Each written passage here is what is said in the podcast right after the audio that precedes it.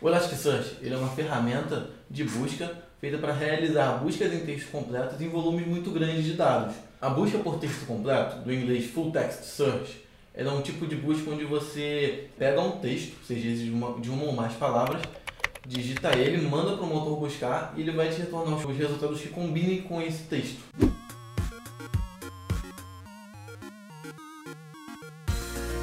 Fala galera, tudo bom? Sejam muito bem-vindos a mais um episódio do DevCast aqui na DevMedia. Eu sou o Estevão e hoje a gente vai falar sobre Elasticsearch. E para tocar esse assunto aí com vocês, estou aqui com o Caio e com ela. Pode.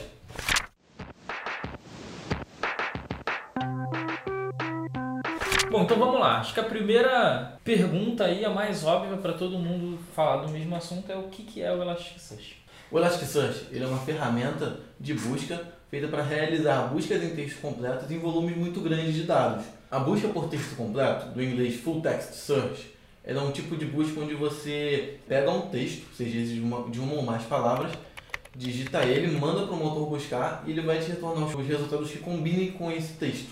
E como é que é uma busca na prática no Elasticsearch? Mostra aí pra gente. Nós temos aqui uma aplicação que foi construída em cima de uma base do Elasticsearch. O que, que é essa aplicação aí? É uma aplicação que busca por filmes. A gente tem um dataset grande, com mais de 300 mil registros, de filmes que foram cadastrados em uma base. Então aqui nessa aplicação a gente está buscando o filme com seus dados pelo seu título. Pelo título do filme, beleza. Então explica pra gente aí é, do que, que se trata essa aplicação e como que ela está relacionada aí ao Elasticsearch. Então, nós extraímos lá do IMDB uma base com 400 mil filmes, né? E aí, em cima dessa base, nós carregamos o Elasticsearch. E aí, o Ilan ele construiu uma aplicação Node.js que serve de interface entre uma aplicação front-end, que nós construímos em Angular. Que é essa e... aqui que a gente está vendo, né? Isso, exatamente. E o back-end e o Elasticsearch. Nessa aplicação a gente consegue buscar por um filme e mesmo que tenha algum erro de digitação do usuário ou ele não lembre ao certo o nome do filme, uhum. a gente uhum. consegue encontrar o filme. Então, por exemplo, você pesquisou Brasil, ele encontrou todos os resultados que contenham Brasil no título, mas se você, por exemplo, pesquisar Brasil, ainda assim você vai conseguir encontrar. Entendi. Então, é, a gente tem aqui um, um, banco de dados, pelo que eu estou entendendo, né? Com 400 mil registros, quer dizer, com um volume de informação suficiente para a gente fazer esse tipo de teste aqui, por exemplo, né? Digitar errado e ele encontrar Brasil e tal. Sim. Bacana. E esse daqui é o cliente que consome uma API que acessa esse banco de dados do Elasticsearch, vamos dizer assim. Exatamente. Esse cliente a gente construiu usando o Angular, né? uma single page application, uma aplicação de página única. Uhum. Quando a gente navega por ela, não existe nenhuma requisição para o servidor, senão para a API para buscar dados. Toda a uhum. renderização é feita do lado do cliente. Bacana. Então a gente tem aqui pelo menos é, três tecnologias, né? vamos dizer assim. O Elasticsearch como fonte de dados e inteligência de busca para fazer esse tipo de busca por caractere trocado e tal. Uma API Node e um cliente Angular que a gente está vendo aqui.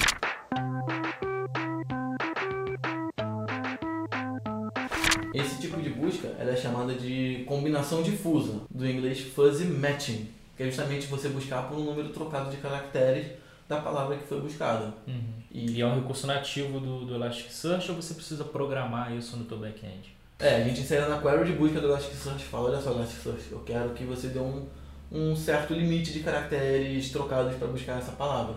Hum, aí tu consegue informar até quantos caracteres ele vai considerar a substituição e tal. Sim, conseguimos. Nesse sistema aqui, se não me engano, a gente configurou para dois. dois. Até dois caracteres trocados, ele tenta ordenar lá e, e fazer a busca.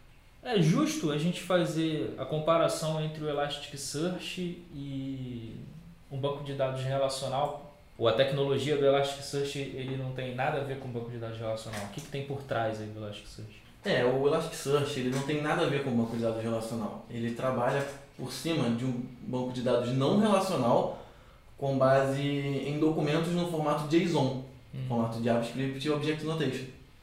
E esses documentos, quando eles são salvos no banco, eles são indexados naquele processo de índice invertido. Como é que é esse processo de índice invertido? O processo é o seguinte, quando ele salva um documento, ele pega cada palavra dele que não seja um artigo, uma preposição, Uhum.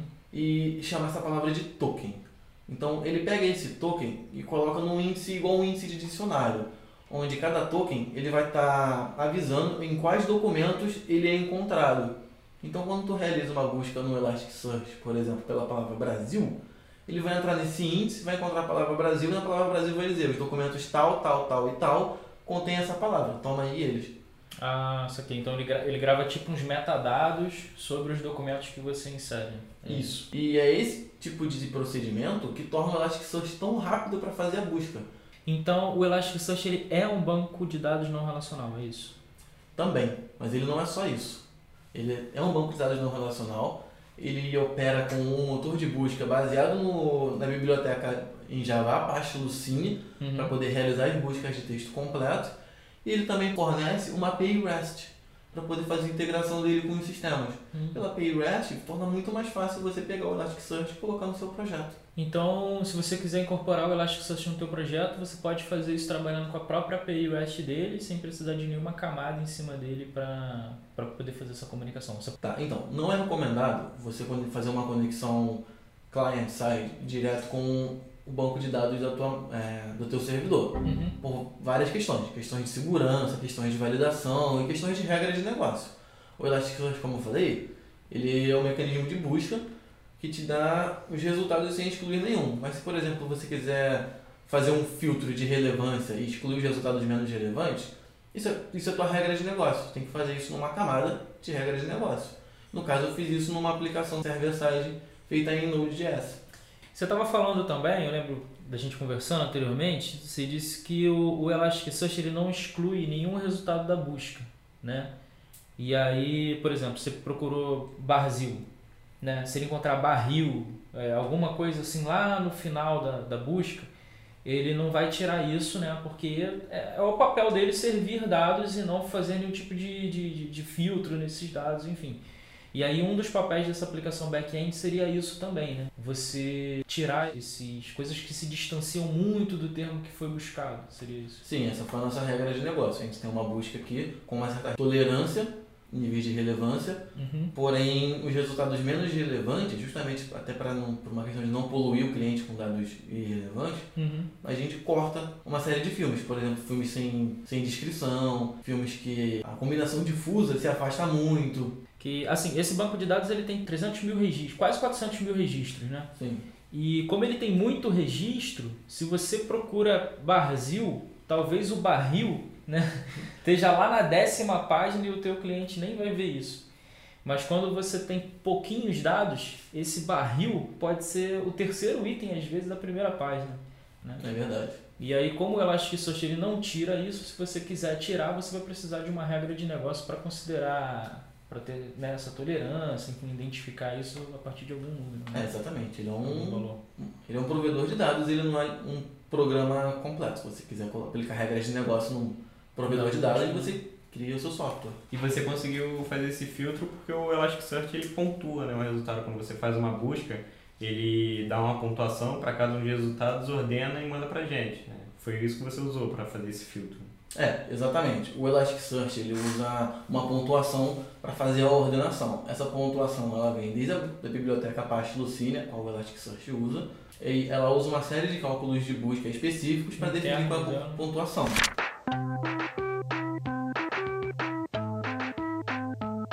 Já comentou sobre a questão do Elasticsearch não ser uma única coisa, né? Parece que o Elasticsearch ele tem também uma stack de desenvolvimento, né? O que, que seria essa stack do, do Elasticsearch? É, essa é chamada Elastic Stack, que está disponibilizada no site do elastic.co, que é basicamente um ferramental para você trabalhar com Elasticsearch em outras camadas.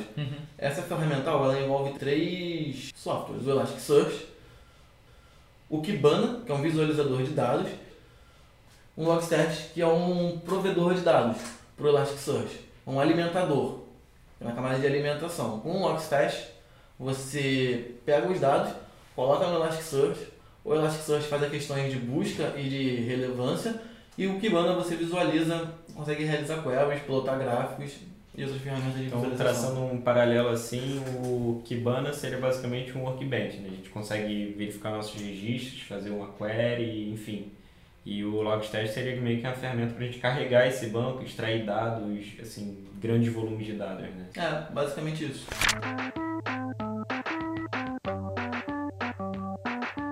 Comentou que o Elasticsearch ele usa um banco não relacional. Tu tem um exemplo aí de, de query que você dispara para esse banco? Tenho sim, Estevão. Então, cara, eu tô aqui com o Kibana aberto, que é aquela ferramenta de visualização de dados. Eu tenho um monte de queries aqui que eu fiz durante os meus testes e meu desenvolvimento. Uhum.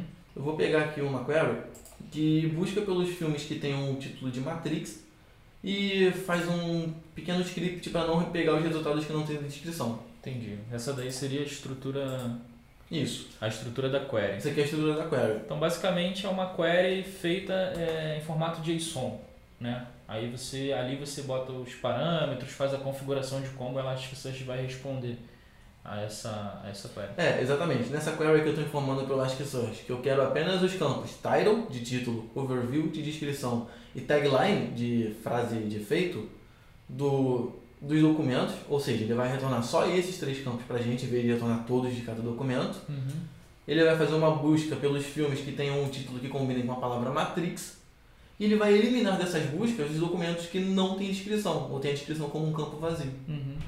Você já tinha alguma experiência com NoSQL quando você aprendeu o Elasticsearch? Já, eu já sabia trabalhar com MongoDB, então faz uma estrutura de documentos também, um formato JSON-like. Uhum. Então foi um processo bem natural. E você acha que essa experiência anterior que você tinha com o NoSQL facilitou a tua entrada, a construção dessa query aí, por exemplo? Ou qualquer pessoa que já venha de um banco de dados relacional, por exemplo, pode aprender isso daí sem nenhuma dificuldade? Cara, qualquer pessoa sem nenhuma experiência prévia com NoSQL pode aprender isso sem nenhum problema. Até porque a estrutura JSON é uma estrutura universal de envio de dados por protocolo HTTP. Aham. Então é algo bem orgânico para o desenvolvedor que tá, já está acostumado com a web. E lá no teu código é, da tua aplicação Node, que se comunica com esse banco de dados aí, você fez consulta assim também, disparando esses JSON por, por uma API lá do Node, um framework, alguma coisa assim. Sim, eu fiz a consulta com ao Elasticsearch por meio da biblioteca Elasticsearch para JavaScript, que tem disponível no NPM. Aham. E essa biblioteca permite você passar um objeto JavaScript que é equivalente a essas queries. Como JSON é a notação de objetos JavaScript, ficou algo super orgânico. É só escrever a query JavaScript.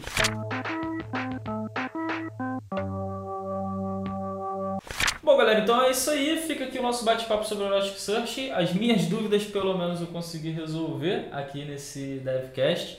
Mas, se de repente ficou alguma coisa aí que a gente não abordou, se tem alguma curiosidade, alguma coisa para perguntar, você pode dar nos comentários para se comunicar com a gente. Eu, o Caio, o Elan, a gente vai estar pronto para responder vocês aí. Se vocês curtiram o tema e querem ver a gente falando mais sobre bancos de dados não relacionais e essas é, soluções assim voltadas para uma coisa específica, né, como busca, é, entre outras coisas, vocês podem estar dando um like aí na série para dar esse parâmetro para a gente. Pode deixar um feedback aí nos comentários também para a gente, a gente vai achar super legal.